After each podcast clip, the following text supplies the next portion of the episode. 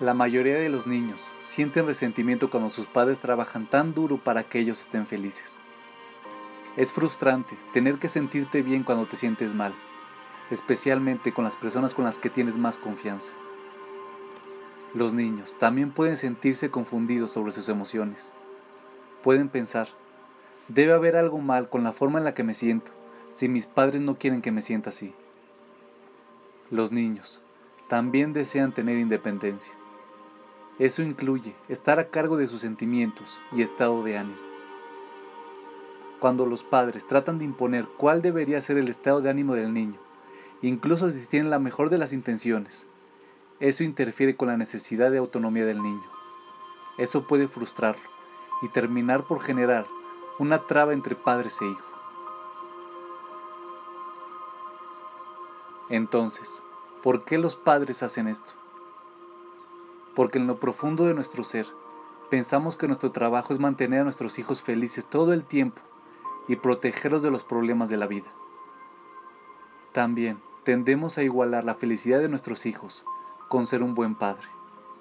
Cuando partimos de esa base, nos involucramos en los malos sentimientos de nuestros hijos. No podemos aguantar ver a nuestros hijos angustiados o tristes.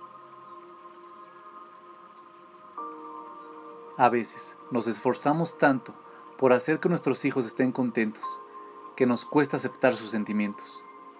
Nos olvidamos que ellos no tienen la perspectiva de un adulto. Podemos pensar que no tienen que desanimarse si perdieron un partido de fútbol, porque tienen muchos años más y cientos de partidos por delante.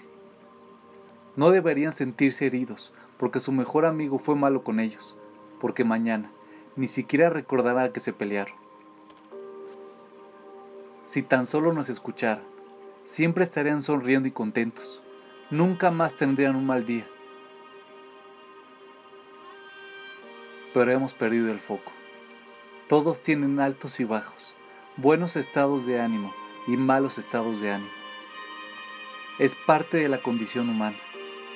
Nuestro trabajo como padres no es hacer que estén felices todo el tiempo, sino enseñarles formas de ayudarse a sí mismos para manejar los inevitables altos y bajos de la vida.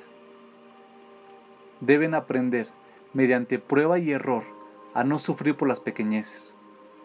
Deben experimentar la rabia y la frustración sin una buena razón. Que se les rompa el monopatín, perder un partido y el error que hizo en la pastelería cuando envió un pastel de cumpleaños de vainilla en lugar de uno de chocolate. Esto les dará las herramientas que necesitan para manejar los problemas cotidianos de la vida. Estar gruñones sin una buena razón. El auto que no quiere funcionar. Perder las llaves. Y cuando las gorras azules que ordenaste para tu cliente misteriosamente son rojas. Los niños tienen que aprender a encontrar sus propias formas de relacionarse con los altibajos y de buscar la felicidad y satisfacción en la vida. No dejarlos estar tristes les roba esa oportunidad. Darles un espacio para vivir los momentos difíciles les provee a tus hijos lecciones valorables sobre cómo manejar los desafíos de la vida con determinación.